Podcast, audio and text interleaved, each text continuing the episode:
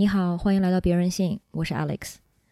这是别人性与公益大爆炸和喜公益合作的任性公益系列的最后一期，是关于露宿者的故事。更具体的说，它是关于一位叫彩票的前露宿者和帮助过他的社工们的故事。其实他们的故事离我们也并不遥远，而我通过他们想探讨的是一个对所有人都很重要的问题，那就是你需要什么？人的需求是什么？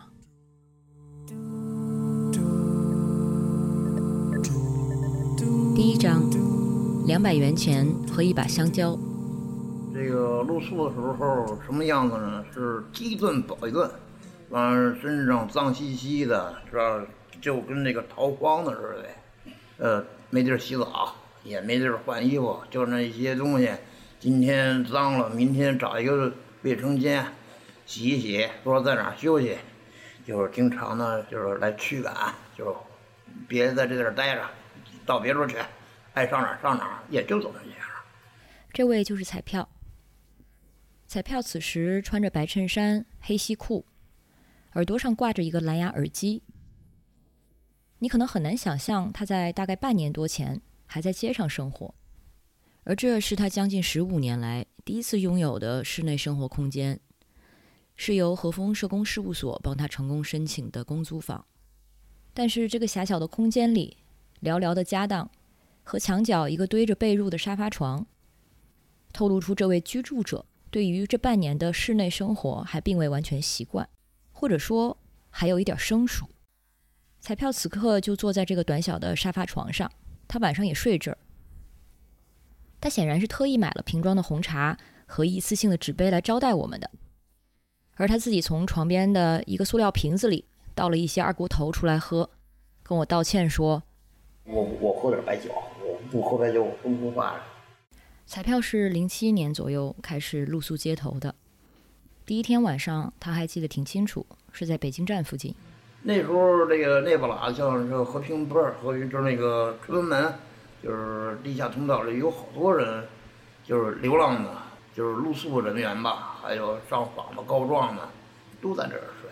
我是第一次是在这个长安街地下通道那儿睡的，然后过了开奥运会的时候，就逐渐的就是清理了。但是那时候呢，零八年我就。嗯，去哪儿就是找找活干去了，完了就是一干了一段时间，一分钱没拿着。干成什么了？嗯，为什么没拿？人家就说不爱给钱呗。彩票对街上生活的描述经常是很轻描淡写，尤其是用他的北京口音说出来，有的时候听起来还挺逍遥。但生活的下沉是在具体的发生的。哎，我找一太阳地方。或者我先晒会儿太阳，要不我就是多活动活动。玩不色呢，哎，找一点捡点瓶子，转转大街。呃，瓶子不好捡，呃，能捡点纸壳吧？或者呢，哎，就说掏掏垃圾桶，看别人吃剩下的，我也捡过饭。那个我也捡过人家吃剩下的那些扔出来的。你说这种生活苦的生活也过过，就是最不好过的时候就是冬天。冬天是东西少，但是你走一宿的话也捡不着，就是说连他妈五块钱都捡不着。你首先大冬天的谁喝水啊？就是喝在外头喝水的人几乎很少。真正好好干的话，呃，一宿能兑上多着十来块钱吧。现在瓶子现在都论斤腰，原先是数个儿。呃，原先时候就最低的价的时候，现在最低是三一毛钱仨，你们记住了？原先是一毛钱一个，就是零八年那时候啊，一毛钱一个，易拉罐达到两毛。那那个时候一晚上，那是拿多少？那时候能挣到二三十块钱，就是满满的一口袋这个瓶子和易拉罐什么的，加上什么纸，就是纸壳吧什么的。那时候你没车，你就靠着背，走不了多长时间，自己累了，你就得找地方休息。所以十五年前，反而能一晚上能能养能养活的，还有酒还有肉。嗯，很多露宿者都记得自己第一天露宿的情形。之后，如果露宿的日子成了常态，记忆反而会变得模糊，因为在露宿的这第一天，贫穷和无产具化成了最切身的丧失感，那就是我没有睡觉的地方。一个人第一次因为没有地方能去而在街上过夜，在我的想象中，这会是对自我认知产生挺大冲击的一个体验。真的是你从一个住在屋子里的人，然后变成一个住在街上的人，不是那么容易的。嗯，是其实是一个挺挺让人纠结和那什么的过程。同样的，就是你从街上再重新想住回屋子里，那个过程也是很缓慢的。这个人是和风社工事务所的主任张潇，和所有和风的员工一样，他也是社工专业出身，到现在做了这行十年。他很熟悉彩票，也很了解露宿者。就我印象特别深的是，我们原来做野宿嘛，就是我们自己的工作人员要上街去住，我们自己去体验，说我作为一个露宿者，我在街上睡的时候，有可能遇见哪些问题。然后我自己第一次野宿，我面临很大的问题就是睡觉，就是你坐在那个马路牙子上，你很好弄，就因为你觉得说。你坐在那个马路牙子上，我可以装成我在这等人，我在这干嘛？我什么都行，我我并不尴尬。但是当你想躺下的时候，你就开始纠结了，就是你从由坐变躺的那一个过程，我该往哪边躺，对吧？我就是我上面也没铺的盖的，我手要不要枕着？我用什么姿势躺？就这种东西就开始纠结。其实对于露宿者来讲，他们也是这样。嗯。从屋子里走出来，当他们第一天躺在马路上去睡觉，你即便是个。咱不说不是那个传统的马路，是个带引号的。即便是公园长椅，即便什么，当我真正去闭眼的时候，那种极大的不安全感是他们要面临的第一个考验。后来这种不安全感慢慢的、慢慢的就越来越重，越来越重，再到习惯。但是这个习惯的过程，其实也是慢慢失去做人的尊严的一个过程吧？就不再不再在乎了吧？对，是的。嗯，你想想啊，就是咱们没办法接受和理解的事情，就是你，你睡在马路上，你睡在马路上之后，你被人踢两脚，哎，起来，你的第一反应不是骂回去，不是打回去，而是不做声的，慢慢的收拾着东西，然后走开。就这种东西是，跟我的第一反应是完全不一样的。嗯，从普通的屋檐下的生活到露宿街头。这是一个需求不断下沉的过程。像张潇所说，你第一次躺在街头过夜的时候，是很难感觉到有尊严的，而日后你还要慢慢习惯这种尊严感的丧失。但是同时，露宿的过程其实也是一个自我重塑的过程。普通人大概很难想象的是，露宿者在露宿生活中，为了适应这种生活，其实会慢慢的。培养出新的一套自我认知，而在这个新的自我认知里，其实还保留着自尊。我觉得可能对他们而言，更准的说法是，我是另一种人。哦，就不是是不是人的概念，而是我是哪种人的概念。所以你就会发现，像彩票也好，就是这一类的露宿者，能够支撑他们活下去，或者能够支撑他们继续这么生活下去，一定是有他们心里面坚持的那个理儿。而那个理儿对于我们来讲，好像它可能是一个很粗浅的道理，但是那个粗浅的道理对他们来讲就是特别重要的东西。你说露宿者其实他们还是有非常坚持的一些对理念上的，对，因为他只有坚持住了那个自己的那个理念，他才能觉得我跟你是有区别的，而我们同样都是人。但是生活状态上就是一种得过且过，甚至他们自己会说，我就可能看我什么时候死这种状态。对。是，呃，其实并不冲突。嗯，这两种东西并不冲突，是因为当他们去选择了成为他们那样的那种人的时候，他获得了自己所谓的那种心理上的、理念上的东西，但是他失去的是社会资源的支持。而他们的另外一面嘛，就是我们这些人可能是在他们那个理念里面是不被他们看得上或者看得起的，但是我们却拿着社会资源。嗯，嗯。那可以说，其实很多露宿者反而是有自己的骄傲。他们最容易或者最愿意说的一个骄傲也好、清高也好、原则也好，是我再穷的时候，我也不伸手管别人要钱。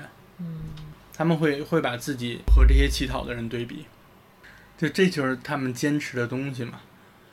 所以你说，就是这种东西对于咱们来说，就是再正常不过的。但他会拿这些再正常不过的东西，把他们和我们去做区分，因为区分后的那个他们能坚持的那个东西，就是他们能够给自己注入的那个“我还是人”的那个信念。张潇的话让我更好的理解了彩票在对话中表达的一些非常强烈的情绪，那是对一个所谓的外在世界或者是我们生活的普通世界的一种敌意。我们这些普通人当成为了露宿者的一个参考系，而我们中的很多人为什么能拥有他们没有拥有的东西呢？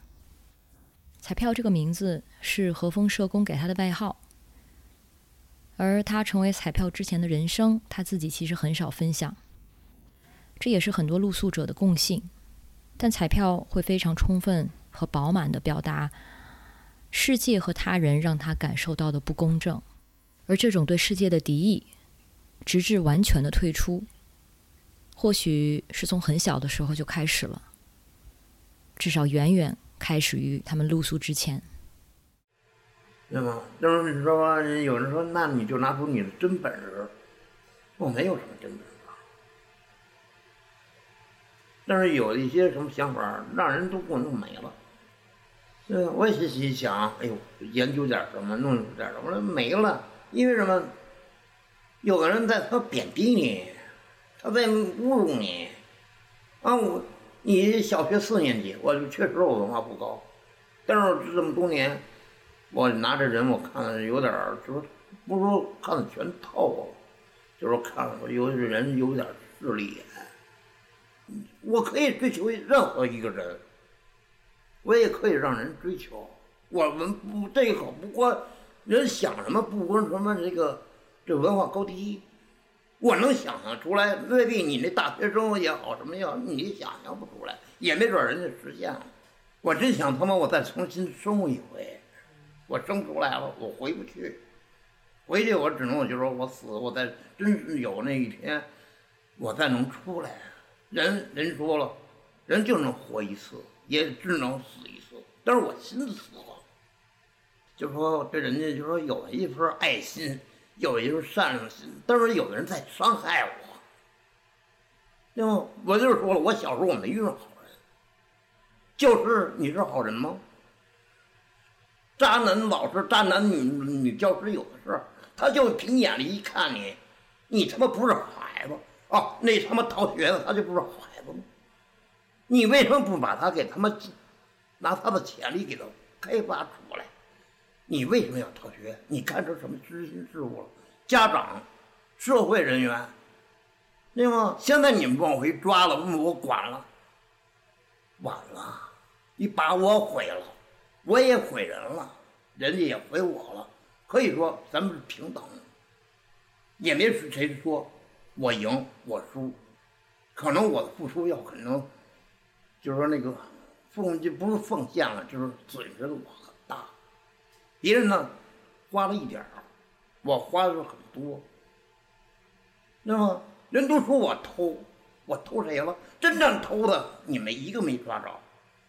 你凭什么说我他妈不是好人？你他妈是狗眼生出来的还是猫眼生出来的？我凭你一看。你就不是好人，你就不是好孩子。社会是单纯的，人他妈特坏，就是那个很复杂，就是他想的东西特别的坏。为什么我一找工作，我愿意找那养殖的工作？我宁可跟那动物在一块儿，猫啊、狗啊、牛啊、羊啊、马呀，我愿意跟它在一块儿。我不愿跟这两条腿的人在一块儿，因为什么？我没有心思去害你，我没有心思去伤害你，我们是都是平等的，而且你就是对方，我就想说挖苦你、损你、就欺负你，就拿我自己，我自己拿我自己当人。一个普通人的需求和一个露宿者的需求，看起来几乎是维度间的差异。然而，我们和露宿者之间相隔的并非是。绝对彼此封闭而隔绝的生命经验，事实上，以彩票为例，他是从有家成为无家，从屋檐下走到街上的，而很多露宿者都是这样。我们和彩票都曾经坐在教室里吃父母做的饭，也都曾经和人打架，被人误解。那么后来的路径的分叉是什么时候发生的？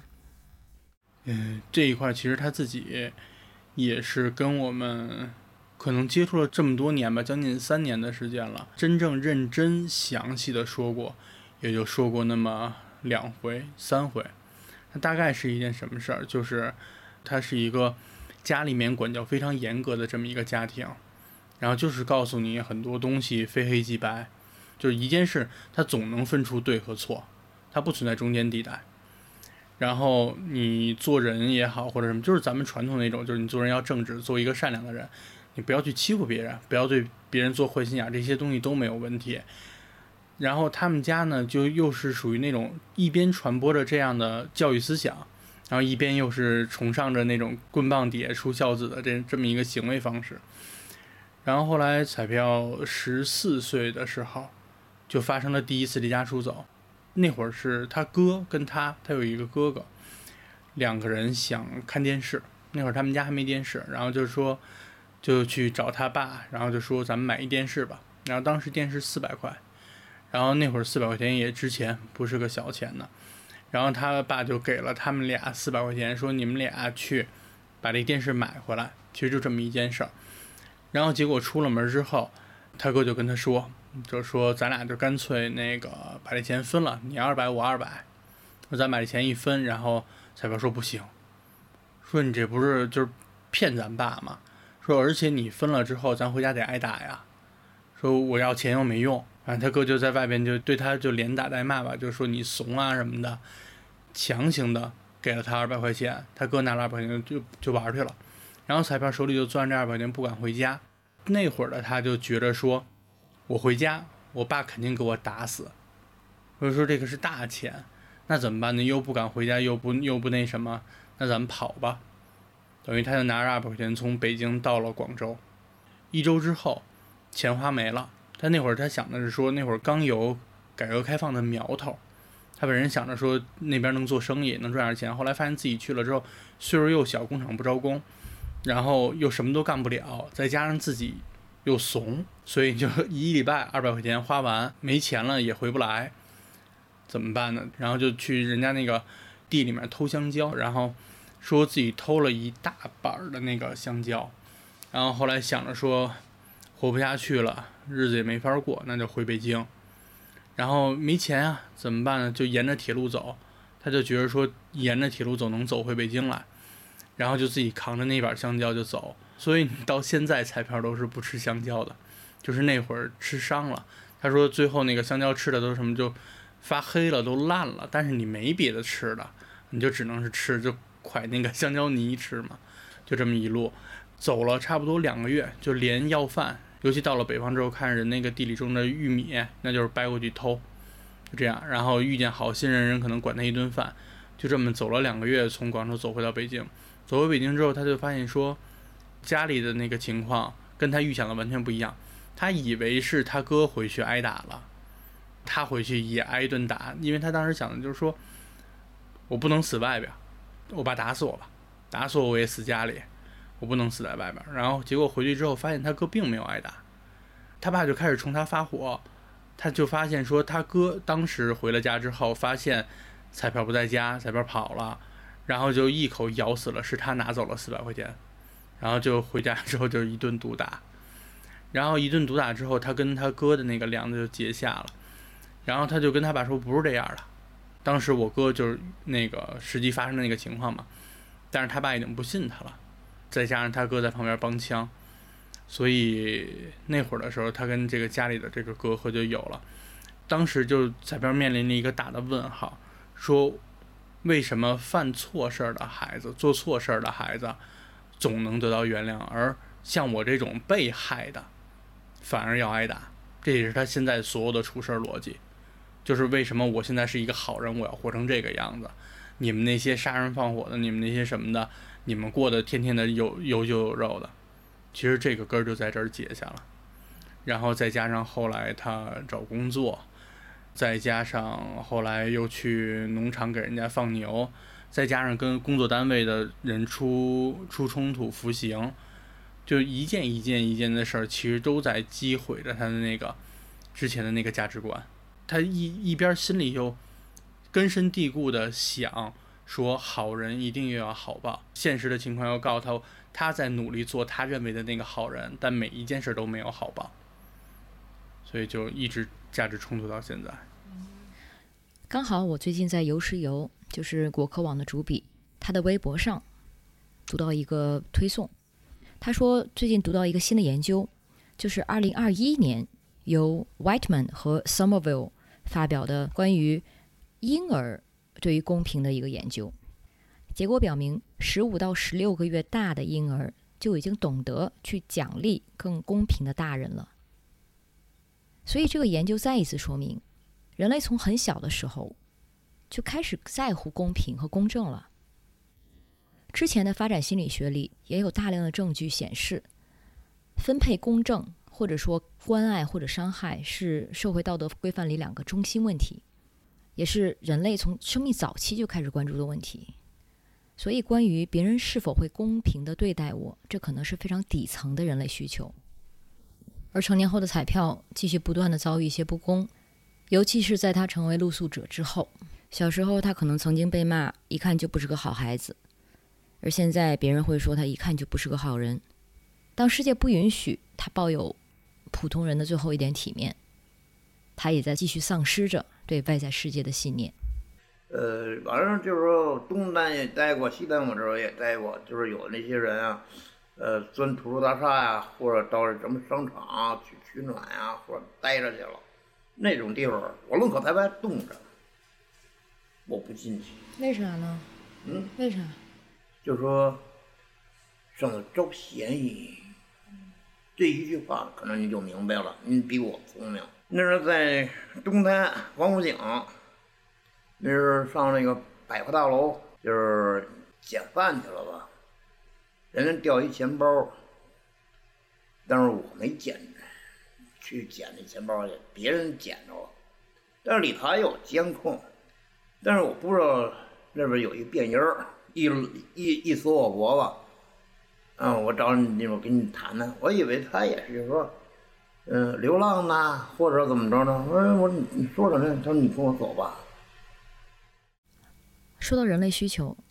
可能一些有了解的朋友会直接想到马斯洛的需求层次理论，这是关于人类需求非常经典的一个金字塔式的一个结构。马斯洛最原始的解读是，只有通过对更低层的需求的满足，人们才可以迈向更高层的需求。而较低层的需求，就比如说食物和水，然后是安全的需求，然后是爱与归属感的需求，第四层是尊严的需求。然后最高层是自我实现的需求，在他最早的理论中，这些不同的层次是彼此隔绝的，而且是一种递进的关系。也就是说，你要满足了比较底层的需求，才能够追求更高级。但是后来的批评也更多的指出，其实关系并不是这么的绝对，而且这些不同的所谓的层次之间，也有一定的互通性。而彩票的故事对我的启发就是，可能即使在基本生活也难以满足的时候，人们对于公平和尊严的需求还是存在的，而且是以一种非常顽强的心态。简单的说，人的自尊这个东西是很难真正被人夺走的。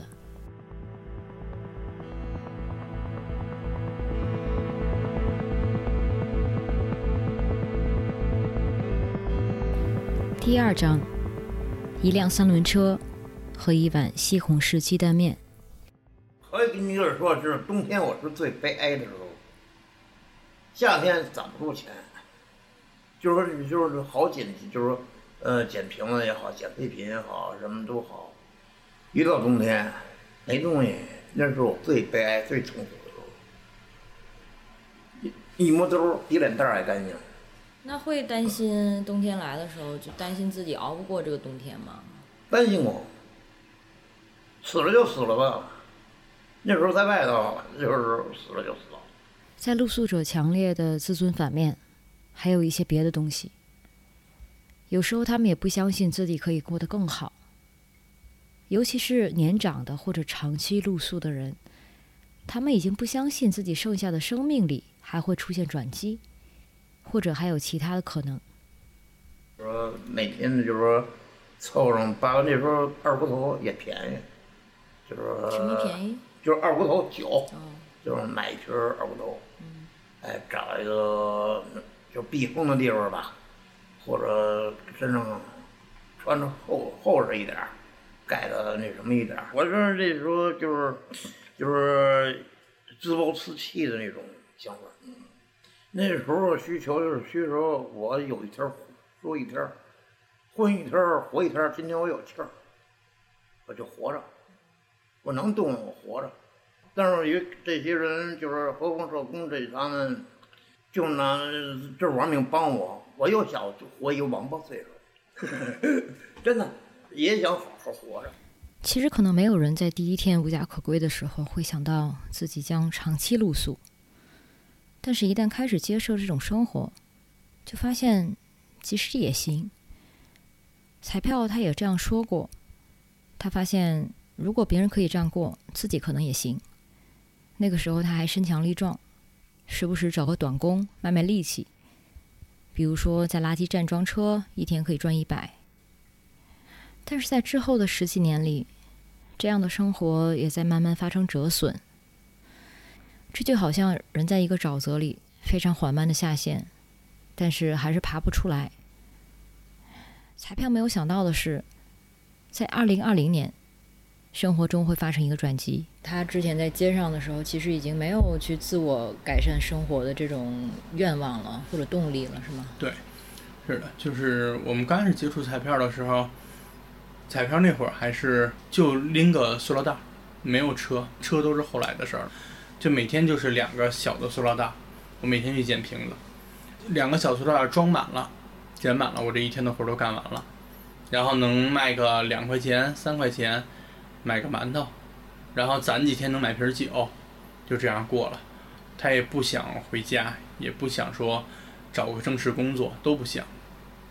这是我们刚开始见到彩票的样子。后来从彩票身上就有有几次是比较重大的突破嘛。从刚开始的其实是从小塑料袋变大塑料袋，然后再到那个三轮车，然后再到电动三轮车，就它它有一系列的改变。但是在这里面最最过不去的那个节儿就是从塑料袋变成三轮车，因为这里面就牵扯出钱的问题了。你想买一辆三轮车，七百，然后他能够找到收垃圾的人买到二手的，更便宜一些，五百。这五百块钱从哪出？就你对于 当时他那种生活圈，就我赚多少钱花多少钱，我没有存款，五百块钱出不来，那这一块他就必须要存钱，必须要存钱，就意味着他那个小塑料袋已经不够用了，要用大袋子，每天捡更多的瓶子，慢慢的帮自己去储蓄，然后包括他要开始学从我们这边借钱，你要还，就是这种东西就开始出现了，这个东西在他来讲是那会儿是接受不了的。他觉得你给我就给我，对吧？你你你你想帮我你就给我，那你为什么还让我给你还钱呢？就会有这样的感觉出来。嗯然后包括说我今天哎可能喝的高一点儿，然后我跟你聊的挺好的，没问题，我我我去我去赚钱去，我得我得努力。明儿你见他酒醒了，满不是这么回事儿了。然后也没准是那会儿就是很很清醒的时候跟你说，只有第二天喝酒的时候，就又都是哔哔哔哔哔哔哔，然后你们他妈就害我吧，就就这样的事情。彩票自己也非常清楚这个三轮车对他来说的意义。一个是交通工具，再一个就是，嗯，就是一个家。嗯，那时候啊，像什么行李啊，就是咱们穿的衣服啊，嗯、被褥啊，我可以搁在车上头，呃，可以蹬着走。人家帮助我很大。从一辆三轮车，彩票先是在街上拥有了一张床，一个流动的家，然后他住进了何峰帮助申请的公租房，有了一个真正的住处。但是彩票对于搬进这个房子是忐忑的，态度也有过反复。就是说现在我这房我不租了，就是只要人说保安我不撵你，我照样还出去那找一地方住着去。就是这点儿我能说一下吗？你你说，嗯，就是一开始呢，我们给他办完低保以后，告诉他有公租房这个东西，彩票一开始就以为就对公租房没有什么概念，他以为这就是我们找了另一个途径来关着他，他就把这当成另一种监狱，没说错吧？当当监狱也行，对他一开始别欺负人就。他一开始是这个想法，他一开始他也死活就不愿意住。然 后当时我们给他生下来以后呢，他还觉得就是也不愿意住，就是就算你给我生下来，房搁那我也照样出去住。就是我们当时意思就是你先进去适应适应，先感觉感觉跟有什么跟外面有什么变化。可能刚住了一个月，他就慢慢适应了，才知道这房子的好处。一开始他并不是对公租房很感冒。嗯你说另一种监狱是什么意思？他可能长时间在户外，在露露宿的生活，他已经适应那种自由、无拘无束的感觉。他觉得你住进屋子里，你就我就不能出去了，哦，是不是以为是像收容所那种啊？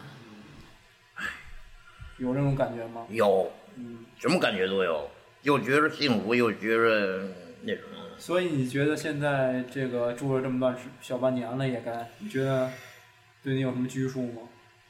当时也不大很习惯，就觉着又进了监狱似的，就是哪儿也出不去。一个是为什么愁呢？为这个房租愁。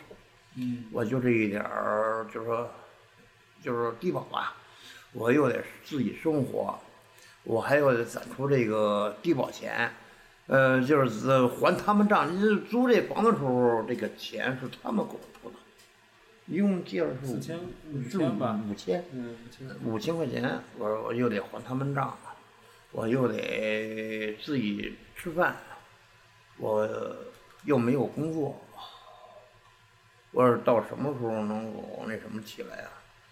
那就是说，怎么说呢？嗯，厚着脸皮在这个网上，嗯，第一个活儿是这个保洁活儿，刚才说话的另一位和风社工叫迪哥，他也是最熟悉彩票的工作人员之一。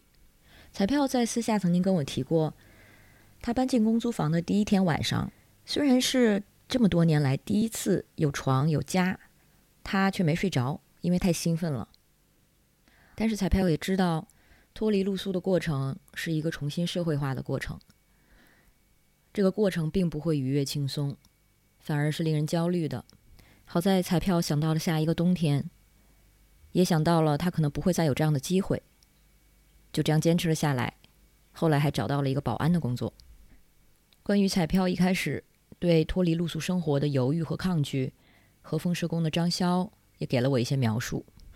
嗯反正他刚开始住这套房的时候也是各种不舒服嘛，就包括为什么要交电费，为什么要交水费，就这些东西他知道要交，但是十多年没有没有过这种概念，他就觉得说这个东西我凭什么要交啊，就会有这种感觉。然后包括就住进来之前，其实他跟我们说，说这套房我不住，我该回街上睡去回街上睡。说你们帮了我那么多，这个给你们当库房，你们把你们单位的东西放进来，那现在不也住的挺香的，就是真香定律吗？直接面对服务对象最难的其实就是情况的反复，就是可能你觉得都哎差不多了，该推成了，有有一些找工作的，或者是有一些你像彩票这样的，我们能看到的行为上的改变，而更多的其实是一种心理上的东西，他突破那个心结了，等你。一天、两天、三天没见面，第四天约他见面的时候，又回去了。那种反复的根本原因是什么呢？就对于他们来讲的话，整个世界是断裂的，就是这种断裂，不仅仅是说资源上的断裂，当然资源断裂对他们来讲是很致命的。比如说他们 原来的时候，嗯，还能够盘活一些在地的资源，我经常在这块儿晃。收废品的也认识我，保安也认识我，然后环卫可能也认识我，我能从他们手里接一些小活儿，比如那会儿彩票非常愿意干的废品回收站，每天去就是把那个纸箱的运车嘛，八十块钱一车，他很愿意干这件事。我干上十二个小时，我能赚八十块钱，我这一天就暴富了。我就意味着我能不仅能买酒，还能买肉，我就过得很好。但是这些资源怎么说呢？就是不稳定，这些资源并不稳定。而除了资源的断裂以外，更多的其实是他们来自别人对他们的认知和态度上的断裂。就有的人会觉得说你在这儿过得很可怜，我愿意帮你啊。而当他下一个遇见的人的时候，神经病，这人是个神经病。再遇见这个人，就再遇见第三个人的时候，你有手有脚干点什么不能养活自己？就他不同的态度会到他一个身上，但是这些态度对于露宿者而言，它来自于社会，而不是来自于张三李四王五，所以他们能感受到的是整个社会对他们的态度是不统一的。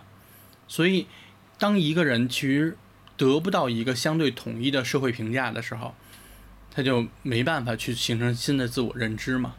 我到底是一个什么样的人？我这人有没有救？这一块它是整个是是断的，是乱的。在露宿过程中，不同的态度都对他去，就是他都感受过，而他自己该怎么摆这个态度呢？或者说，当我去回到那个社会的时候，我对别人会施于那种态度，是是是没是没办法学习的，他学习不到这些东西。张晓很了解，当彩票看似脱离了露宿生活。这可能才是真正的工作的开始。我们所谓的普通生活，对露宿了十几年的彩票来说是庞大而陌生的。而彩票对于回归这种生活态度反复，这其中的原因还有一个，就是他不相信自己能做得到。一个所谓正常的有家的生活，对他来说感觉太遥远了。张潇跟我提到一组概念，叫做生存权和发展权。他说：“和风社工想做的，或者觉得自己应该做的，绝对不仅仅是送一些吃喝而已，也不止于让彩票这样的露宿者有地方住，而是想让露宿者相信自己可以，并且值得拥有这种生活。”嗯，你刚才提到说盘回自己所在的资源，这可能就是大部分对这个群体不了解的人可能会觉得有点意外，想说原来露宿者他也是有自己在地的资源的。嗯。我记得你是把这个称为一种叫发展权的东西。我说露宿者有发展权，更多的其实是针对着他的生存权，而生存权跟发展权实际上背后的是我们对露宿者实施救助的一定的态度。就是你看，说现在我们谈到说露宿者救助，我怎么帮助一个流浪汉，或者我我怎么帮助一个露宿街头的人，我更多的想到说他是不是。缺吃的，缺穿的，我管他一顿饭，我带他去高级的餐厅，好好的吃一顿，我带他吃一顿自助，或者我给他买一身新衣服，我带他去洗个澡，我带他去去去去刮个胡子，理个发。而我们觉得这些东西其实都可以给他归类在露宿者的生存权上。就我想在这个城市活下去，我来保证他的基础生活，我让这个人不死。而更多，其实我们这边一直想呼吁和在做的事情，就是要关注他的发展权。就他不仅仅是一个静止的露宿者，他将来有可能是我们的工作的伙伴，有可能是我们整个社会里面，比如说是个保安，比如是个停车管理员，这就即便是他是一个非常普通的职业，那也比他作为一个露宿者要好很多。所以我们说，一让一个露宿者变成一个保安也好，让露宿者变成一个其他的，就是相对简单的一些工作的这样的从业者也好，这些东西就是他的发展权。而在这个发展权的这个里面，包括他的我们要给他提供的信息的支持，然后资源的支持，包括其实尊重的支持，然后包括对他的这些情感的支持，就这些东西，慢慢的就组成了他的整个的社会支持网络。而他有了网络，才能去去谈说我有没有继续发展的可能。没有网络的时候，我们说你应该努力，你应该努力，他手里什么东西都没有。他想努力，他都没地儿使这个劲儿。就还是回到彩票身上，举一个他特别简单的例子：彩票原来运捡废品的时候，有一个便利店，他是要赔钱给人家收废品的。然后什么概念？就是便利店有很多纸壳子，然后彩票去把这个纸壳子帮他去收走，他要给人五块钱，差不多每天，每天给便利店五块钱把这个纸壳子卖了。那我们一般会认为说，这个彩票把这纸壳子转手，转手再卖掉卖七块。还能挣两块，但不是的。彩票呢即便是往纸壳子里打水、加石头，然后最后这这些纸壳子可能也就最好也就能卖个五块钱，少少的时候三块两块都卖过。他为什么要赔钱去做这个事儿？他实际上最想要的并不是那个纸壳子能产生多少钱，而是他跟那个便利店值夜班的人能处好关系。因为到晚上的时候，便利店夜班的时候会下架面包，会下架那些临期的产品，而他想要的是这些临期产品，而不是单纯的那个纸壳子。听起来也是一种生存策略。是的，这个东西就是他在地的资源，OK，就是他能够吃吃上那些临期的面包，那就要比他自己花钱去去去去买东西吃来的更安全卫生。所以你是说理想的情况是他们可能对自己所有的资源更有察觉，然后而且有通道，嗯就是有走出去的通道。彩票现在的这个工作，得先说，就是明确的是，这个工作是他自己找的。他之所以找这个工作，有勇气去找这样的工作，是因为我们之前给他介绍各种工作的时候，我们差不多前后带彩票面试了将近十个工作，他都没有一个看得上的。然后这里面有他觉得说别人态度不好，比较麻烦，工作太累做不了，但是恰好是这个十个没有成功的工作，给他积累了找工作的经验。那么，当我们去说我们不帮你找了，你自己去看着办，你自己去想办法去解决你房子的问题的时候，他就找到了现在的这份工作。而这些东西是前期十个失败的工作给他换来的。明白。嗯其实听起来就真的是又过了一次，不能说青春期吧，但是就是我们好像二十多岁、十几岁、二十多岁刚开始步入社会的时候面临的那个阶段，是的，包括面对别人的拒绝啊，然后可能别人对你的轻视啊，但是这个对他而言，应该就很可能让他打退堂鼓的原因。是的。我们 年轻的时候，是因为我们之前有家庭也好，或者有什么也好，就包裹着我们，我们尽量可以减少跟社会的接触。而他们重新面对，其实也是一样。而你想谈发展权，你想继续有发展，你就必须要去跟其他人接触。嗯，但前提也是他们自己先相信自己有这个发展权，但是很多人可能就是不一定相信。嗯，该怎么相信呢？我觉得是让他们更多的看到，嗯让他们看到通道是给他们打开的，他们才会去相信发展权。彩票原来可能觉得说，我就用袋子捡东西，我撑死换一个大一点的袋子。那个车对于我来说，我我是摸不着，我是想象不到我能骑着三轮去捡东西的。虽然我看到很多有人去骑着三轮捡，但是那些人一定是有正式工作的吧？那一定是废品回收站的人吧？而当他去拿到那个三轮，自己也踩上那个三轮的时候，他让那个轮胎转起来的时候，我就是他们。嗯而在那会儿的时候，他就会在想，蹬三轮太累了，有没有可能过更好的？当然，这也是我们一步一步引导他去想，有没有更省力的办法。那好，一千二百块钱一套电机，你要不要考虑攒一套出来？攒出来了，你充电是问题，对吧？八十块钱一块太阳能充电板，要不要考虑来两套？慢慢的，开着能太阳能充电的三轮车，再往下一步是什么？我们不在这儿露宿了，我们去申领政策，我们去解决身份的问题，我们把你过去的事情全都捋清楚了。你就你现在也有劳动能力，你再有套房，你自食其力，这是你想要的呀。你自食其力的体面的生活，我们这就可以实现了。尤其在他当时提着小塑料袋儿的时候，你跟他说你要脱离露宿生活，他觉得他够不着，他觉得那个东西离他太远了，他没有路径，而每次让他垫着脚就能够得着他能够着的那些东西，他就愿意去努力。嗯你跟一个露宿者说走，我带你去救助站，救助站能够提供帮助，他不会去的。你陪着他打车到了救助站，你告诉他这个表姓名是要写你叫张三，性别你是男的你就往里写男，他就敢去申请。所以其实是一个，先让他看到他的那个想到的那个理想是可被实现的，然后再用分目标给他指出来，你实现这些理想的第一步、第二步、第三步是什么。彩票跟秀梅姐两个人是处于一个整个露宿过程里的不同阶段。嗯是完全的不同阶段。彩票已经走出去了，嗯走出去，或者说是他当他即将走出去的时候，我们看他的状态。而秀梅姐并没有走出去，而且她还是属于那种比较前期的。张潇提到的秀梅姐是另一位露宿者，也是何峰的服务对象。我之前也去探望了她。她说她叫秀梅，但没人知道这是不是她的真名，因为她没有身份证，也从来不透露这是为什么。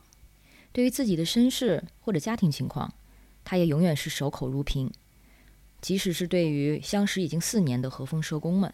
是因为他们压根儿就没认为自己能走出去，嗯所以他是处于那种我肯定会长期的维持这样的生活。那么我要做的是什么？我做的一一定是把自己藏好，跟你们每个人都很客气，我感谢，我很那什么，因为我不知道我的未来在哪儿。但是彩票他觉得我走出去了，或者我马上就要走出去了，所以他必须要做更多的自我披露，披露多了，然后他才能够从我们这边获取到更多的信息和资源。因为我连我连你的真实姓名是谁，到底因为什么流浪都不知道，我我无从下手啊。就梅姐也都四年了吧，差不多，就这样。他更多的时候就是感谢你们，挺好的什么的，我也不是，反正就是我们所谓的那套官话嘛，来应付我们。哎，哪天突然特别开心的时候，他会跟我们带引号的耍个赖，比如说我想吃个什么什么东西，我不想用这个，我想用那个。嗯就在那会儿的时候，我们能知道，嗯，在这个时间点，它的防御机制下来了。嗯但是再往深了谈，马上防御机制又建起来。嗯晚上不睡觉，啊，那什么时候休息呢？去白天休息。这位就是秀梅姐。我去找她这天刚下过雨，和风社工的迪哥和银浩带我在秀梅姐常待的人行天桥下面找到了她。像张潇所说，秀梅姐本来就话少，而对于刚认识的我，她自然说的就更少。直到我问她喜欢吃些什么，您会有时候特别想吃家乡菜什么的。啊，就是就想吃土豆，西红柿、西红柿啊、茄子啊。那如果有一天您稍微就是收入多了一点儿，想给自己换换口味，一般会买什么？那就买米饭、面条、嗯西红柿鸡蛋面啊，哎，西红柿鸡蛋盖饭、炒米饭，嗯，好几年都没买过了。好几年没买过了。嗯，这越长越多，就上十七八块钱了，越涨越多。是远面的事情。对，这附近都比较贵。现在有没有特别想吃的东西？我想吃西红柿鸡蛋面、西红柿鸡蛋盖饭。我们后来找了一家餐馆，给秀梅姐叫了西红柿鸡蛋面。她不到五十岁，牙齿已经掉了一多半儿，很多东西都吃不了。于是我又叫了一些葱油饼和拌豆腐。他捡一晚上的瓶子可以卖十块钱，购买几个包子或者几个馒头。他也拥有一辆三轮车，而且是在何峰的建议和彩票的帮助下获得的。但是他的三轮车上面堆满了大小袋子和箱子。秀梅姐说里面都是衣服，她很怕丢东西，而这些衣服就是她最宝贵的家当。除此之外，三轮车上还有一个之前用过的板车和一根很长的铁棍，那是他防身用的。他的确被偷过几次，所以晚上他几乎不睡觉。平时他晚上捡瓶子，白天会靠在三轮车上，闭上眼睛眯一会儿。天气好的时候，他会待在这个人行天桥下面；天气不好或者冬天的时候，他会进到附近的一个公共厕所。平时的基本清洁和洗衣服也会在这个厕所进行。然后冬天我们会发暖贴，暖宝宝，对，暖宝宝不起来，你知道吗？真的是那个时候，秀梅姐就说：“我发的暖宝宝咋不管用？”我说：“挺管用的呀，我们在屋里试都挺好的，特别暖和。”然后我跟她在外边试了一下，真的热不起来，攥手上都热不起来，因为外边温度太低了。嗯，这个女孩叫尹浩，也是和风社工。他跟秀梅姐关系最好，每次见到秀梅姐都要提醒她办身份证的事儿，否则冬天就又要来了。但是无论秀梅姐跟尹浩是多么的友善，甚至有一些亲昵，对自己的事情还是闭嘴不提。那我就先走了啊，下回呢我再过来看你。星期六我让迪哥给你送那个手套呀什么的，好吧？就是要手套嘛，然后要的话我们回去找一找。嗯，还有什么？没有肥皂，有洗衣粉有，要肥皂是吧？回去找有，今天就临时给你。根据和风社工的统计数据，露宿者的男女比例常年维持在四比一左右，而相对男性，女性的谋生手段会相对单一，比如说只有拾荒，而男性也比女性更容易脱离露宿状态。秀梅姐就是女性露宿者中的一员。秀梅姐在熟悉了和风社工之后，提的第一个需求非常具体，就是想洗衣服。她每次见到和风社工时的需求也很具体。比如要肥皂、护手霜、手套。和风社工会给露宿者准备一些早票，而秀梅姐是这些人中用的最多的，每个月至少会去一次。不同于彩票，秀梅姐的女性身份在街上从安全角度来说是更大的风险，而她的教育程度更低，识字有限，这让她工作的可选范围更小。更关键的是，她没有身份证。这不但意味着她无法合法工作，还有就是她无法申请手机号码。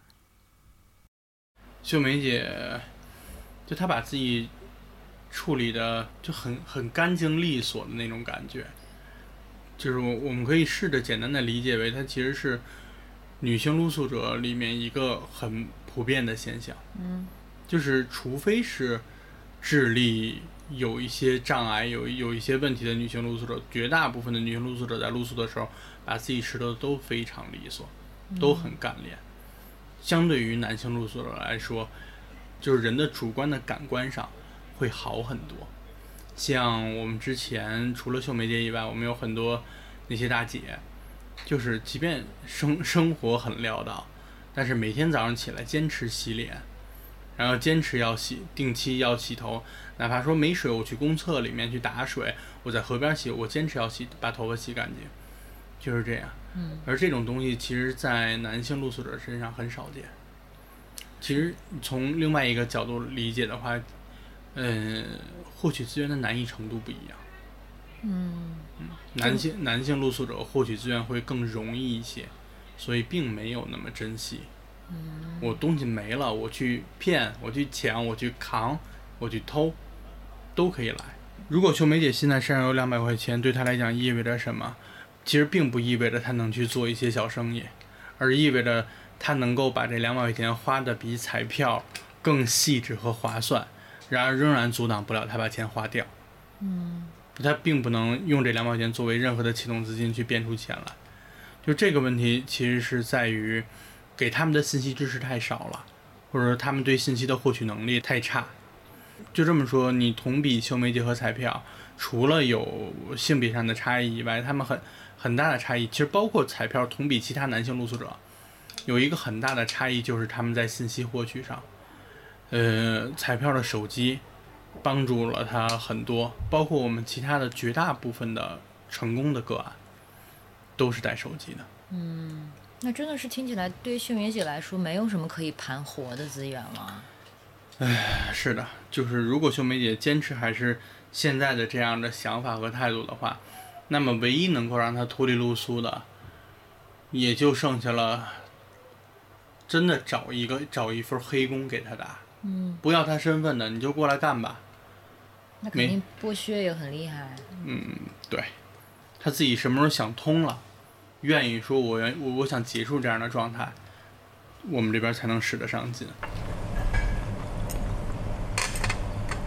那要是好好想一想，上次开心，上次感到特别开心是什么时候？能想起来？不知道。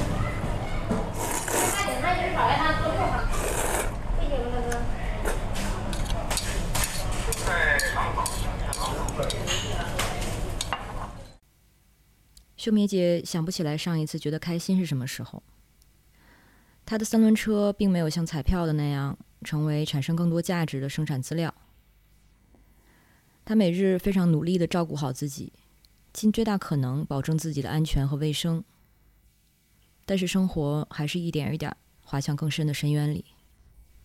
而彩票现在虽然已经不需要三轮车，但是还是舍不得把它送人。他深知这辆车的汗马功劳。其实和秀梅姐的一样，那是曾经她在街上生活的唯一保障。但对她来说，这个三轮车更是成为了一个梯子，帮助她走出了露宿生活。我会不这车对你是不是有有改善？那肯定是，就是给我在我面前是立的是汗马功劳的。对，他对那个三轮的爱呢，已经超过了对我们的爱。在在街你看，你说的有点太那什么了。我记着，我记着他攒攒点钱就给自己换轮胎，换那个。废话，他妈不 不不换他妈轮胎，你轮胎老爆，我操！这对，那后来这个三轮车现在还有吗？也在楼下。嗯，我也想把它，就是说，就是说给别人，就是说需要三轮的人，但是我又不舍得。嗯，为什么呢？就假如等哪天我又他妈变成这样，嗯，过去那样了，嗯我还得去置办三轮去。嗯，但是我就想，有的一些人有有的可能需要三轮，就是说就想拿这三轮给别人吧。反正就是说，也想在这房子里头长期住下去。现在我算是心花怒放的阶段。那首先冬天我不爱种，真的人巅峰。人生巅峰，火了么一把，到时候让你痛哭流涕，是不是？所以听起来您还是挺担心之后会不会又就是没有家可住了，会有这个担心吗？肯定有，这是肯定有。嗯那如果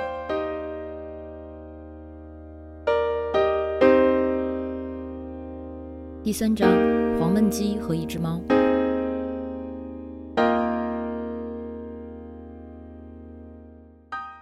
就是我看你和彩票的互动方式很有意思，就是有的时候带着一种家长的有一点小威严，嗯，嗯，但是好像又是有尺度的，就好像又会嗯照顾到他的感受啊，好像跟他有一些称兄道弟的这种感觉。嗯，没错儿，我因因为我一开始也没把他当那个服务对象，因为他一直也来也不是我的案主，而我就负责多跟他聊一聊一些生活上的事情。他每次来找我都是愿意找我给剪剪头，我就剪头的时候跟他聊一下。你给他剪头啊？对，你看那后面那个绿包里都是剪头的东西。哦，嗯，我的外展的主要工作还就是一是负责给人发东西，二是给人负责理发。然后跟彩票嗯、聊的时候，一般都是一边理发一边聊。嗯，就是剪头啊，一边就把要想问的事情都问了，都会让他放松一些。这是之前提到的迪哥。彩票和他的关系有一点像秀梅姐和银浩。秀梅姐几周如果看不到银浩，会说想他，而彩票则会在凌晨三四点值班无聊的时候，以工作为由给迪哥发微信。对你像有时候秀梅姐的话，我一般很少自己去找秀梅姐，除非是有事儿给她送东西，我最愿意跟银浩姐去找，嗯是能比较直接的聊她家里这个问题，直接能上去问。我在旁边儿就就是算帮腔儿吧，就嗯比如说英浩姐说您家里什么情况啊，办身份证怎么着啊之类的，然后我就说对啊，您办身份证以后，你看我微信里有找工作的，一个月四千块钱管吃管住多好了。对，一般打配合的多一些。明白。每个社工的风格也不一样。迪哥说，他有的同事因为抽烟，所以直接可以递一根烟上去，这样拉近距离。而银浩作为女性社工，也在接触一些人群，比如说秀梅姐这样的女露宿者的时候，会有一定优势，或者会让别人没有那么的警惕。刚才迪哥也讲了反过来的故事，嗯，就是他接触女露宿者的时候被扇巴掌。首先就是性别，我觉得性别还是有优势的，对于不同的人。嗯嗯，就之前有一个大姐也是疫情期间说要找工作的一个大姐，我跟力哥一起去外展，然后觉得我上前去跟他聊，他的防备会没有那么高。嗯，但是当然，这样的社工和服务对象的关系并不普遍，尤其对于新的外展或者是服务对象，更常见的情况是，露宿者会对社工表达抗拒、警惕，甚至敌意。你走在街面上，一个不认识的人，跟你说话，我要我我也不愿意跟人理，不愿意理人家。嗯然后另一个就是他可能是不知道你有什么目的，嗯不知道你以什么目的需要他谈话。但是如果是社工的话，我现在我的工作不就是责任就是需要接近他，然后慢慢跟他建立关系嘛。对他第一次不接触我们，我们常规的做法都是一般把我们的温暖包留给他，就说这里有我们的准备的一些吃的。嗯，您不跟我说话可以，然后就是平常你就多注意点自己。我们这里有我们联系方式，如果以后您需要什么帮助啊，有什么需求，您可以跟我们说，就大概是这种套路。他本来就不理你了，你要硬想跟他聊，你这一是他聊不上，二是他有可能下次见着你就躲着你了，你这这很难再接触了。是，像就我们就是工作就是把线放长一些，慢慢来。嗯先观察看他在干什么，就不同的状态，我们可以根据他的状态来引起聊天的话题嘛。就比如说捡瓶子，我们可能就随身带一个空瓶子呀，或者外展喝完水剩下的瓶子，就直接递过去，啊，就以这个以话题就来聊一聊。怎么说呢？嗯，就比如说，哎，大哥你在捡瓶子啊，我这儿有一个给你嗯啊，然后他拿着他会说谢谢，然后我们随即就会问，哎，你今天捡的还挺多呀，啊。哦就这样，就大家普通的聊天嘛，嗯嗯嗯，就没话找话，但是一定要找到点子上。对对，会嗯不会反倒上来？如果就说我是来帮你的，对方其实会很抗拒对，我觉得这个就不平等了。啊。嗯，你首先你就是以一个居高者的姿态去看他的，嗯但一般的还是先以拉近关系嘛，嗯，建立信任感，嗯然后到后期慢慢的，有时候有些需求不用我们问，他自己就能够说出来了，嗯就关系到那儿了，就我有什么我就跟你说了。之前我跟我之前的一个同事去给人送那个温暖包，一个一个老头儿，内蒙古的老头，见面就骂，说你们丫听的就小流氓啊，滚蛋！啪啪啪啪啪骂，习惯了。那你们就走了吗？我们不走可能会被挨打。对，大多数露宿者都是我们想帮，实在是，一是我们能力实在是有限，二是确实不给你帮的余地。所以就是需要大量的时间在他旁边晃。对，对，就得把时间线拉长。一般你觉得从个人经验多长时间？虽然因人而异，但平均下来，啊，因人而异。我一是因人而异，二我觉得最快的话也得有个两年的时间，两年，最快的两年。就是不断的在他身边出现对。，不断的就大部分时间是花在就给他破冰建立关系。嗯，让他自己相信啊，自己先想对做点什么。对，相信他自己能改变什么。但他们好多人都会觉得我自己就这样儿，你也不用帮我。那如果这样的话，你是不是也就是像李大爷这样，平时来看看？啊，我们叫老板的话说叫重点关注对象，不不能算是可开展服务对象。而即使是彩票这样的相对成功案例，他与和风社工的沟通也不是永远那么顺畅的，因为长期的露宿生活让彩票缺少稳定的信任感，而对于被拒绝或者被抛弃的恐惧，也让他难以维持在普通人看来合宜的分寸和边界感。你不信你问他，有时候我这狗脾气犯一犯起那个，嗯，他讲话你们没少骂我们，没少挨骂，因为那时候我有些事儿我掰不开，就是想不明白了，找他们，他们就是就就怎么说呢，就以我为中心吧，就是我我想怎么着，但是人家也有工作时间，也有休息的时间，我这人不分场合，也不分时间。人有时候为这个可能烦我，一人不理我，我就说操，了就是那个就胡说八道，开骂了。啊，就说跟他们他说我没有拿他们当外人，他们是一个政府工作人员吧。再一个就是我，那那是我自己，但是人家认不认我这个朋友，那是人家的事儿。我不能说你必须跟我当朋友，那人家的选择，你说对吗？但您您感到，如果他们不愿意当您朋友，就还是挺难受的吧？嗯，假如就说跟我断了的话，也就是难受一一段嗯。人都会有分离的，也就会分开的。但也可能是当时一分开，可能是难受。哎呀，好好的，为什么离开我了？找不着，有一阵儿老板老跟老板那个呛呢，老板不爱理他，他给派出所所打电话，然后警察给我们老板打电话，对对对，联系是不是丢了？他说你丢了，老板就立马就急了，我家人骂我，是啊，你在家人家呢。这里被彩票报警说人丢了的老板就是和风的主任张潇。但是的确，像这在这个过程中，你也提到，很多时候其实情感上会做很多劳动，包括你刚才说彩票报警找你，他在你的工作时间之外对，对你有需要，找不到你，然后他也报警了。是的，那这种时候，这个边界你怎么样去划分？会跟他说的很清楚，说对我有我的生活。我会跟他说的清楚，但是他并不能理解，嗯就是他会觉得，就还是你对你你对我好，你就是百分之百的好，然后你非工作时间不接我电话或者没能及时回我的信息，你就是要抛弃我，你就是看不起我，就是他能看到你人性中最恶的那一面。嗯。那你收到这样的指责的时候，你感觉怎么样？我刚开始的时候其实是控制不住情绪的，我就觉着就有一种，说白了就是当家长的那个那个感觉，就是他们这孩子不听话，就是教不懂。但后来慢慢的可能经历的事儿多了，当这种事情就是我自己的自我防卫一旦被激起来之前，我就要我就会问自己我在跟谁说话，我是在跟彩票说话，彩票是一个什么样的人，把他是我的服务对象变成他是一个具体的人。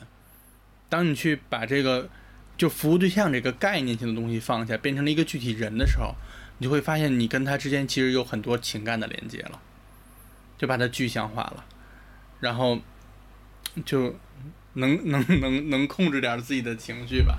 可是这样不就意味着他对你来说就的确不是一个服务对象而已了？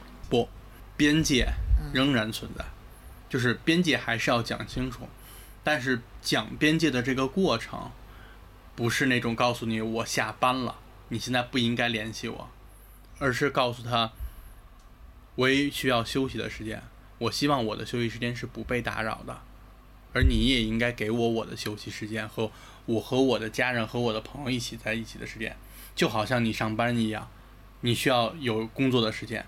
就这种话语的转化的过程，其实说起来容易，但是在那个当下的应激反应的时候，你能变化起来。唉，这就是修炼吧。你觉得你自己有孩子吗？我有孩子，你觉得跟养孩子有点像吗？很像，其实是很像的。就是你对你对自己孩子，其实有的时候还不用那么伤心，真的是因为。就是除了你以外，有还有很多人在关注他，而且孩子拿到的社会资源和孩子在社会上得到的关注，其实相对我们提供的还是一个比较安全的环境的。但是对露宿者来讲又不一样，就基本上你就可能我说的夸张和绝对一点，就是你就意味着他的全部，所以要比处理自己的孩子还要谨慎一点。对啊、这不是相当大的一个负担和责任吗？对。那就就干的这活儿嘛，嗯，没辙呀。嗯，你觉得你作为社工跟案主的关系是，就就是怎么样的一种关系？因为它中间其实是我们刚才说到，不就帮助也好，救助也好，帮对方设目标，它是有一个权利关系的。可能一不小心，他就有点变成一个高高在上的一个像家长跟孩子那样的关系。所以，对于这样的可能的权利的失衡，你是怎么看？哎，我跟你说，就这个这个关系这个事儿太难拿捏了。我我心里想的一个东西就是，你不管是说社会工作，你的专业伦理，我也不管说，就是我们是不是要更符合本土化和国情的问题，我只需要关注一个点，就是你的服务对象要过河，就是你要做的工作，就是带着他去找木头造船，陪他一起划过河。你不是给他条船，也不是告诉他方法，是带着他从找木头开始，然后造船，然后试水，试水不成功，我们就回去再找更合适的木头，再造，然后一直划过河。如果说我们最后木头都没有了，我就找不着木头，那好，拉着你服务对象手趟过去，就是这个关系。前提是他们也想过河。对，当然了。那现在怎么样？还上了？看看这个是每次彩票还完钱以后，他自己都会记账。彩票在搬进公租房半年后，终于把何峰借给他的钱还清了。上上个月吧，还清了，已。经已经都还清了。清了啊我我我问张潇了，我问问咱们这张哥，我还差你多少钱？我说你要利息都可以给你。一个月就没钱就还三百，有钱还还一千。那最多的时候还了一千吧，嗯，那时候最多还了一千。我说，呃，跟那什么，得了，我说干脆我说多还一笔，就我我自己这儿，别就那么生活那么奢侈了，就是紧点儿吧，多还点儿。您说奢侈，你就是对您来说比较奢侈的生活状态是什么样子的？叫个外卖，那时候就是改善生活。一般会叫什么呀？和你说你别叫什么油焖海鲜乱七八糟，你这这人你玩不起，就是稍微的解解馋就完了。一般会叫什么呀？就是啊，黄焖鸡啊，就是就完了呗。要吃一顿，呃就等于改善生活生活了。就说你自己做呢，就说你得也得买生的，你也得开这个煤气，这煤气也得花钱，甭管是钱多钱少也得花钱，你还得费功夫。你这还得上班，你做半天饭，这一宿觉，这白天你就光做饭了，吃完饭睡不着觉了，晚不点你还上班不？上不了班了。哦这个工资一个月大概多少啊？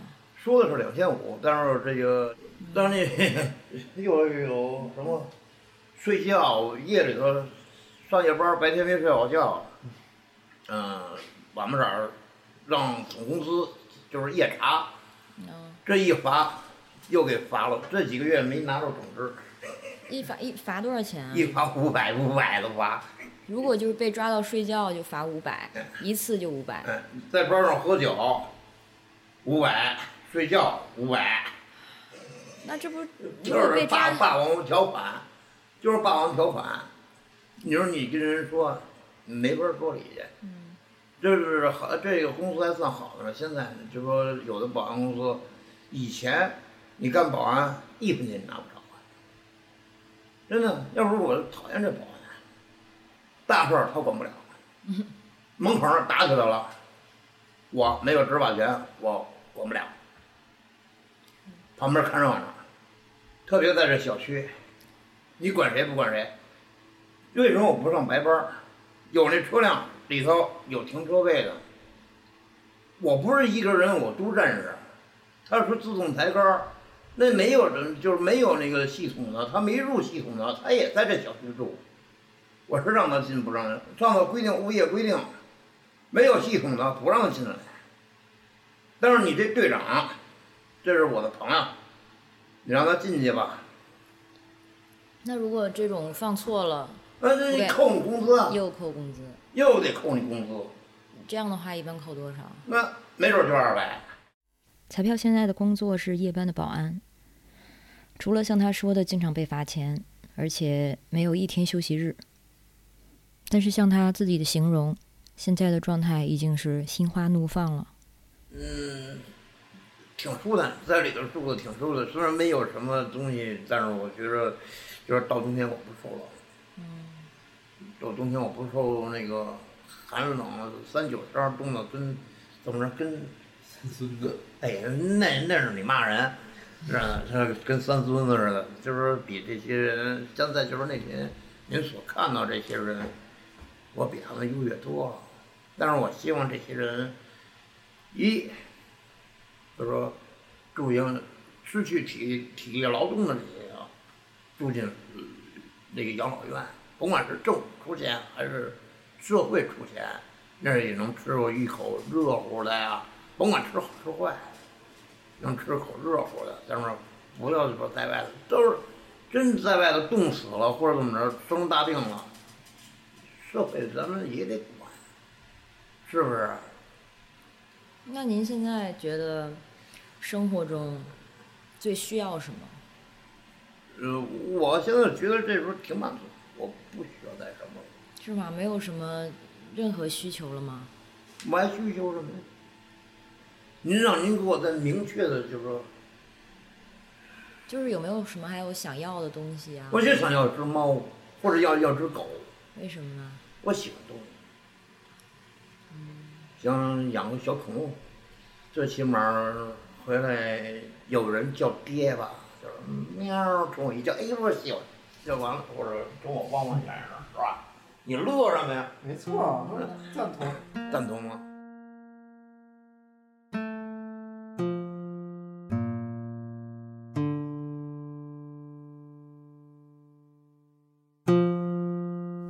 最终章：考公务员和二十一袋方便面。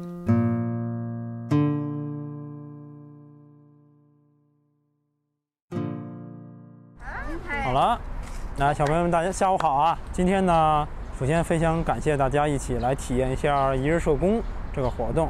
这是一个周六，和风社工的迪哥和另外一位同事做了一个特别的外展活动，就是带几位小学生体验和风社工的工作，还有见一些他们的服务对象，也就是街头的露宿者。大家在报名的时候有没有了解到这次活动要主要是跟社工老师一共服务哪类的人群？有了解到吗？乞丐。啊、对你这么说也可以。对，流浪汉、乞丐，然后叫啊、无家可归的人，大家都可以这么叫他们。但是我们呢，就显得一些尊重一些，我们就会叫他露宿者。大家能理解这个露宿者是什么意思吗？露宿，露天宿就是住宿，露天住宿的人。今天主要带大家体验一下外展工作，啊、外展就是在街面上走走，然后找一找露宿者，然后跟他们聊一聊，然后为他们提供一些服务。现在给大家展示老师的装备了啊，老师就没那么想那么高级啊，不也不算装备，就日常准备的物品啊。来，大家蹲着看吧，蹲着看吧。肯定有哎食物，汉堡包，哎，对，肯定有鸡公大家猜一下都会有都会有什么东西？呃呃，吃的，啊呃，汉堡包、麦当劳、肯德基都快吃我是。我呃，是不，呃，那个什么，西老师餐那人叫。啥来着？那人我不管他叫啥。露露露宿者啊，啊，我是露宿者，给我一个汉堡吧。啊我们不会给汉堡这个，这是你们孩子喜欢的吃的，人家不一定会喜欢。胡萝卜，我们牛皮纸包的包，我们管它叫温暖包。然后温暖包里都是一些露宿者比较啥呀？常见的东西，不西？当然不像你们喜欢的那么喜欢吃的啊。看啊哎，，方便面，方便面，方便，一包方便面，给我吧。一包方便面，这一会儿这一会儿要给露宿者的啊。这一个火腿肠？一个卤蛋哦，，卤蛋，卤蛋，这个卤蛋我记得特别好吃。还有一根巧克力，一块巧克力。卤蛋不是卤蛋，克力呢卤蛋是王那个。这个是口罩，现在疫情期间嘛，露宿者要在外生存也需要口罩，所以我们也会准备一个口罩搁里。大家知道为什么我们会提供这些食物吗？呃，这这这速那个对，就是呃速热速热速热是对，就是方便露宿者在路外面没有一些锅碗瓢盆。对，然后他方便吃的。那他们没钱会不会饿肚子？会啊，他们会经常饿肚子呀。然后那太好吃了。来，然后小朋友既然问到下雨的问题了，再展示另一套东西，大家可以看一看。大家如果感兴趣，自己打开看看。急救包，这是啥东西？对，这叫急救包。你看里面都有什么东西？看看出来了吗？嗯，体温计、创口贴，然后这是纱布，这边是消毒酒精棉片。这个你不知道你们用没用过？这应该你你们爷爷奶奶应该有用过。这是冬天他们常年在外，手会干，手手会裂，然后抹一些这些油会保护一下皮肤。急救包这也太简单了。对，就是一些很简单的小型急救的游。戏里，游戏里看到急救包有十个这个，不对，二十个这个。不不不，你想太多了，两个足以。你们你们在你们在吃你们在吃鸡吗？嗯，不是不是会送水吗？会送水呀。会什么送水？对啊。啊，水的话一般老师不会带，因为他们获得水的资源会比较方便一些。他们一般住在厕所附近，然后厕所啊，对，没错了。恶心死了。输厕水的话，他们水的话会容易好得一些，所以水的话，老师一般会不会给他们。告诉我们他喝水龙头里的水。对啊，水龙头水为什么不能喝呢？哇，我也喝过两次。对啊，在正式采访迪哥之前，尹浩和张潇是这样评价他的：他们说迪哥是个大好人，有的时候太好了。采访结束之后，我明白了他们的意思。上了一一学期课，我对社工有理解以后，我觉得社工可能更适合我这种性格，因为我觉得我从小我这个人就比较善良的一些，不管是对人呀、对小动物都是很善良的，嗯 而且就比较大街上，比如说一辆自行车摆在路中间儿了，我觉得碍事儿啊，我就得挪边儿上去了。嗯我这种有时候有点闲人马大姐的那种性格。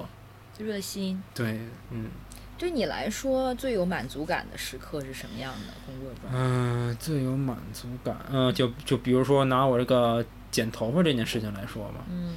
嗯、之前是去年夏天左右吧，我们办的一活动嘛，就是日常的外展服务升级活动，然后我负责就是剪头，然后银浩姐就负责洗澡，我们俩一般都是一套，嗯。然后我一般都银跟银浩姐去外展，我俩就在那个工人俱乐部前面嘛，搭个椅子，然后给人剪头，剪完头就带那个露宿者去洗澡。就是老头儿刚坐那儿时候胡子拉碴的，头发特长，然后剪完了以后，在他洗完澡以后，就整个人精神面貌就不一样了，特年轻。然后这是我觉得我们努力呢，人家也认可，嗯，我们心里很欣慰。他们自己也是明显是开心的。对，很开心。然后一般我们洗澡还会发一些毛巾呀、洗发水啊之类的东西，还有每次给秀梅姐拿东西，我们秀梅姐看开心了，我们也很开心。嗯，那天我们一起去看秀梅姐的时候，你给嗯她带的寿司啊和那个水果啊啥的，嗯是是你自己买的还是算？嗯，对，自己买，你经常是自己花钱买一些东西吗？嗯，很正常。嗯尤其是现在，你你像你像，你像现在这个也还是没有项目资金支持嘛。周六发的那些温暖包、方便面都是我自己买的。哦，你说这怎么办呢？你要如如果你说没这些东西，一是你没法向孩子们展示你日常工作干什么，二是你跟露宿者人帮就算帮你忙了吧，嗯你带一堆孩子过去跟人聊天儿嗯，就算帮你忙，你多少给让人付出有一些回报嘛。当然，我觉得这点儿付出也也没多少钱，也是工作所需，二也是表达自己一下自己的善心嘛，相当于。明白。对于和风社工来说，政府是他们最主要的服务购买者。他们在去年刚刚结束了一项为期三年的项目，新的项目还没有开始，而目前的资金也非常有限。在过去的半年时间里，他们的正式员工缩减到只有五人，办公室也不得已搬到了一个只有之前五分之一大的地方，而他们能为露宿者提供的服务也因此受到影响。这让迪哥感到非常的无力。老板一直给我们的，现在因为一直还是没有项目，一直以来给我们建议就是，附近去附近几个街道还是去保持联系的露宿者的那什么，多联系他们吧，尽量见到了新的露宿者呢，能聊就聊，聊不了呢就就拍个照，知道哪有人就行。现在主要是这个工作内容，比如说路见到一个新露宿者，他需要你去提供一些帮助。但是我们以我们现在的方途径，一是我们没有项目支持，二是我们找资源也会比之前难一些。联系救助站呀、联系街道啊、返乡啊，都会比之前稍微难一些。所以呢，就算真正能接触、能帮到他们，我觉得现现在以我们的实力来说，还比较难帮他们摆脱露宿。嗯，所以可以说，并不是你觉得去接触他们这件事情累，而是嗯这种无力感让你觉得对，累。没错，可以这么说。我还是比较见着人，我还是挺愿意再跟他们多聊一聊的。小梅姐坐哪儿呢？哎，他一般都是在这儿待着，会不会在这车不在这儿呢吧？你走不了远，放心吧。是不是厕所里去？那我不能看见。嗯，那等等会儿。小梅姐，那今儿我带带几个小朋友过来看看你，跟你聊聊。你说你跟这个阿姨打个招呼呗。你拿这，你把这手套给阿姨，阿姨需要手套。这这就是我的。对对对。月印瓶子给我给秀梅姐。这个秀梅今儿忘了给您拿肥皂了，下礼拜我让实习生过来带您洗个澡，我就拿个肥皂吧。你下准备下礼拜哪天洗澡？我给您给您一苹果，您看着吃啊。鞋您鞋穿多大？您知道吗？我我比一下，我比一下鞋，现在的这个鞋穿着合适。他得穿四二的，这这鞋四零，这是鞋是四二的是吧？四零的，四零的，四零的小那就得四一四二了，这鞋得穿拖鞋。得穿拖鞋了。那回去给您找一双拖鞋呗。嗯，有那个带网的那个鞋，带带什么的？带网的。带网子的。哦。哦，我回去给你找找吧。最近可能我们也得来一批鞋，完要有合适的给您拿过来一双。嗯。你就在这儿待着，这儿不晒。刚看见彩票了吧？看见。啊。他今儿就就今儿给他特意叫过来，刚下夜班，就给他叫过来。他干保安。啊，干保安，然后一个月，他因为有几天没去嘛，他拿了一千五，也还行，有地儿住，有饭吃，一千五也还行了。所以还是跟之前跟您说的那个咱那身份证的问题，每次来都得跟您说这事儿，你还是得想一想。你要有身份证的话呢，别说彩票这一千五，那四千的活我都能立马给您找着。今年冬天万一又特别冷呢，咱咱想想是吧？咱岁数越来越大了。我最后问了迪哥、尹浩和张潇，在他们作为社工的身份之外，作为普通人，他们需要什么？而他们的答案相当诚实，也非常真实。所以你现在最大的需求是什么？最大的需求啊，社工工资稍微高一些，稳定一些，然后一边又能干着自己喜欢的事情，工资稍微稳定一些，这就是很好的局面。不求太多，就是稳定就行。嗯嗯，目前上经济压力并不是太大，但是一两年、两年、两三年以后，面临着结婚的问题，可能的多少会有一些。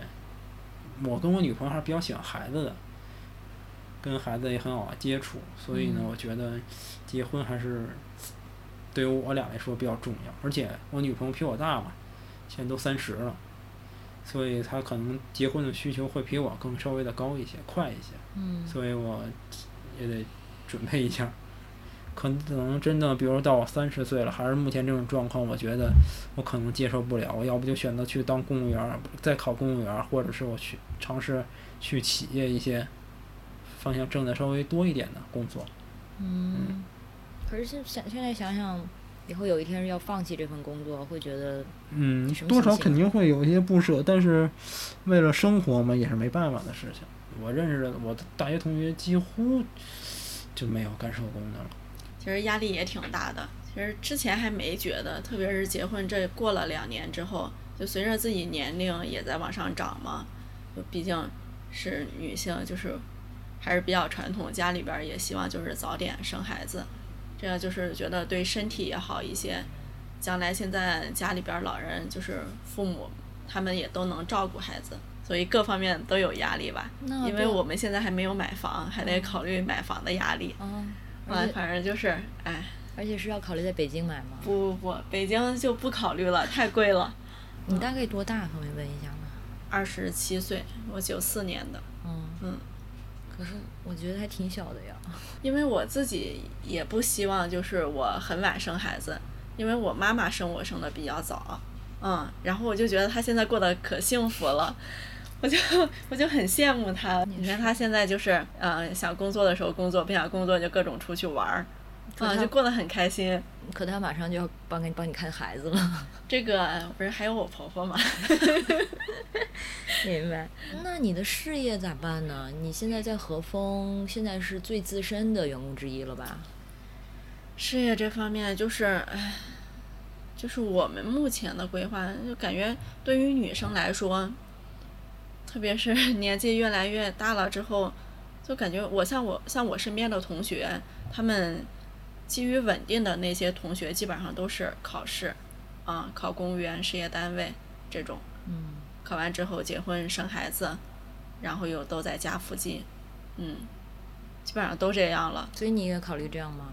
我可能吧，因为近几年我估计我也得考一考，就考不考得上还是一回事儿，就是先考嘛，因为机会可能也就这几年了，因为三十岁之后就考不了了，哦很多。了对，它是限制年龄的，天所以就，你像本科生是三十岁，嗯、硕士的话是三十五，虽然银浩会强调他不是一个靠情怀在做社工这行的人，但是当他谈到服务对象，他的认真是溢于言表的。他还提到以前的一些他负责的成功案例，比如到现在还会时不时打电话过来报平安的前露宿者。他说感觉他们就像家人一样。他是一七年加入和风手工事务所的，那个时候算是事务所的一个鼎盛时期，一共有十五个人。而这两年，尹浩看着很多的同事一个一个的离职了，尹浩还说他觉得现在不能为机构做更多的事情，觉得很愧疚。我说，如果你走了，那对机构不是损失更大吗？他忽然眼眶就红了，真的是很不舍对他们。首先是，我真的要离开和风的话，我我可能就不会再干社工了。嗯嗯为什么呢？就觉得这一行我在和风已经干社工已经挺好的了，我就觉得对这个行业就没有太多的期待啊。但是在这个工作中，也是自己其实收获了一些价值感的吧。嗯，是。唉，这个价值感，我就觉得小哥他们真的是干社工的。嗯嗯怎么说？就是这么艰难。你说肖哥他们当时创立这机构的时候，我就觉得很厉害，就是几个年轻人在街上，就是就想找服务的群体，从边缘青少年转到露宿者，露宿者这个领域还是特别难的。别说在北京了，全国也没有多少这样可以借鉴的经验。嗯，他们就真的是创立了这家机构，做了这么多年。嗯，就没有那种对社工、对露宿者这份心吧，是真的坚持不下来的。我觉得我肯定不是小哥他们这样的人，真的是我来了 和风之后，我看了这群人，我觉得他们是真的是有情怀的，就会受到他们的一个感染。嗯，你觉得那做这行，他是得什么样的人才能坚持下去？对社工还是有抱有希望的人，对社工行业。我也问了张潇这个问题，就是你觉得要做社工这行，最需要什么特质？他的回答也是诚实的，令我意外。这个这个要说的很直接吗？当然呀，最起码中产家庭的孩子，原来是这样。对，哦，什么样的人能做好社工？我现在能想到的，你把爱心啊什么的东西都抛都往后摆，都往后摆，因为人性中的善是一定存在的，而这种善它是激发，就是它能不能激发出来，实际上是跟你在什么阶层或者在什么阶级，虽然我们都不这么提，现在不让不想这么提，但是这些东西都在。你一个来自中产家庭的孩子，你不用为自己的将来的结婚、买房去发愁，然后你又接受过这样的教育，你又愿意去帮助人，何乐而不为呀？你在你在完全没有压力的情况下去帮助人，你能做得更好。你总比一边还要去买房、要去结婚、要考虑我自己怎么生存，一边要考虑服务对象，那么这个里面就会出现很多的利益的交换，我跟我服务对象之间的，我跟甲方的就都会出现。而你来自一个无忧无虑的家庭的人去做社工，这些东西他要的更少，就是他向社会索取的少的时候，他给社会的就能更多。嗯，所以它也会涉及到一个专业跟伦理的问题。是的，如果这份工作对你来说消耗过大，无论是从经济上还是从情感上，那它就是肯定是不可持续的。是的，就你做社工，如果做的非常非常累和痛苦的话，对于你自己的案主也是不负责的。我发现好像你们的员工很多都是北京对，人，有这是个偶然吗？嗯，其实不是偶然。其实怎么说呢？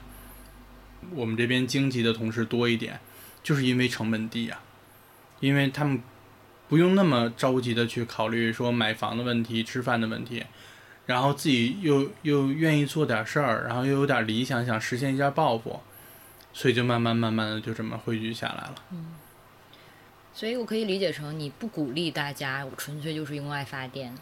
用爱发电，那咱研究核发电干嘛呀？大家就都用爱呗，用爱就发不了电。我跟你说，那都是骗人的，啊，那都是那什么中产阶级制造的社会假象。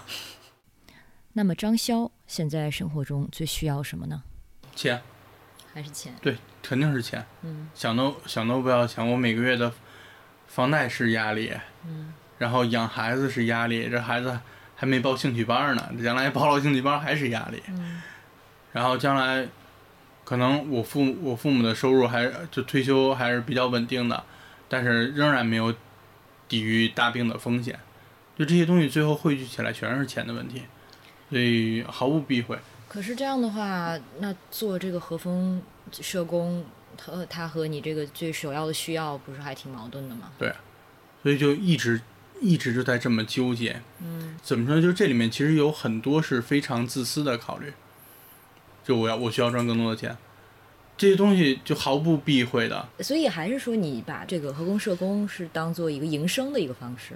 对，哦，是的，但是他的确肯定不是最理想的呀。你要是想赚钱呢，来钱快的不是多得多吗？没错，找平衡嘛，哦，就在这里面找平衡。就它可能是一个我能一边去实现我自己想要的这个东西，一边保障我现在的基本生活的一种方式。嗯，这个平衡还是就是还是理想和现实。是的，就是这样。理想这部分是指的什么呢？现实部分是经济的压力，理想的部分呢？哇，这个说，这个说起来就有点假大空了哈。其实理想的这一部分，怎么说呢？你跟露宿者接触多了，可能一个两个不这么感觉，一百个、二百个，你接触多了之后，你就会发现说，你想给这个群体去做事情，而你接触多了的时候，你会发现他们这个群体遭受的不公正待遇太多了，而且他们这个群体得到的不客观的评价也很多，你就觉得说，这这个事儿要干下去，就值得你干下去。如果说你有一天说撂挑子不干了，那我我们这些人要要转行要转型也好转，说白了也好转。就我相信大家如果不在不在和风工作，出去其他去其他地方找工作，挣的都比现在多。这个是我心里很有底的，就对对每一个人的能力。但是你就会发现说，你如果你真的全都转了，全都跳了，我们这个问题解决了吗？我们露宿者的问题，他他们仍然在街上，他们虽然就他们有可能过得不会更坏，但是他们绝不可能过得更好了。所以你就上价值呗，就自己感动自己呗，对吧？你就觉得这，你就觉得这个事儿还还还是还是得干下去。嗯，所以就是这个样子。明白。力来，然后现在大家已经了解了一些就是露宿的技能。那如果现在有个问题啊，就是如果现在让大家在外面住一星期，你们会带什么东西出来？每个人先带三样东西。在周六那场外展活动的最后，和风的社工啊给孩子们留了这样一个问题：不是一天啊，是一周的时间。你就想想，你这一周都要在外面待着，你要带什么东西？不许带钱呀、手机啊之类的东西啊。那个小朋友想好了吗？那个来来后面还有那个大箱子，他也想想，他也说方便面，可以。你准备带？一袋方便面，二十一袋方便面，一天一袋，一天三五七天三七二十，哦，三七二，啊，可以可以。二十一袋方便面，然后还有一个锅，啊，一个锅一个水壶，我再可以。我在这个外展活动结束之后，在附近闲晃了一下。我走到西城和丰台区的交界，有一个失明并半身瘫痪的老人露宿者住在这儿。因为如果一旦被驱赶，这里比较好跨区。后来我干脆从北京西站走到了北京南站。路上很偶然的听到了一首歌，是海清和李欣的，叫《流民》。歌词有这样几句。男人在街道中，树荫下，躲避着风吹啊、烈日啊；女人在屋檐下，困倦中，盼望着风停吧，雨停吧。老人在操场的池子边，搂抱着、蹦跳着、嬉笑着。过客在山林中错过了悲伤，也错过了喜悦呀、天照大地不照人，天照大地不照人。后来我走到南站，看到几位户外的保安趁休息时间挤在一个墙边的阴影里乘凉。现在我知道的是，他们的收入大概是每天一百到一百二十块。还有骑车过去的环卫工人，每天到手的收入大概是八十到九十块。快递员多一些，每天可以到二百五十块。和风社工具体我没问，但我猜大概到不了这么多。我从北京南站上了地铁，在朝阳公园下车，进入了我平时更熟悉的区域。回家的路上看到路边有一个人在卖新鲜的水蜜桃，他吆喝着说：“快点卖完了，回家了。”于是我要了六个，三十块。一个桃子是五块钱，等下我吃掉一个桃子，就是秀梅姐半日的饭钱。你需要什么？这个问题的答案可能带着截然不同的计量单位，而这些计量单位又似乎象征着某些生存的刻度。但是谁在决定这些刻度呢？又是谁在帮别人撑开这些刻度呢？那些在帮别人的人。自己面对的是什么样的刻度呢？下沉也有不同的档位，虽然这是一个众所周知的事实，但我今天好像看到了一些以前看不见的人。回家的路上，我看到一个女人，她行李收拾的很规整，还带着一套被子，很整齐的叠放在旁边。她坐在地铁站不远的地方，这是我第二次看到她了。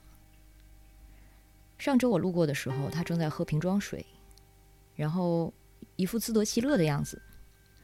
今天他看起来没那么开心，鞋子也没穿，坐在地上专心的抠脚皮。我决定过去搭话试试。我跟他说你好，他没理我，眼睛都没抬。我问你晚上是睡在这儿吗？然后他一字一顿的跟我说。我不想跟你说话，我只好走开了，想着下次如果再见到他，是不是还可能说些什么？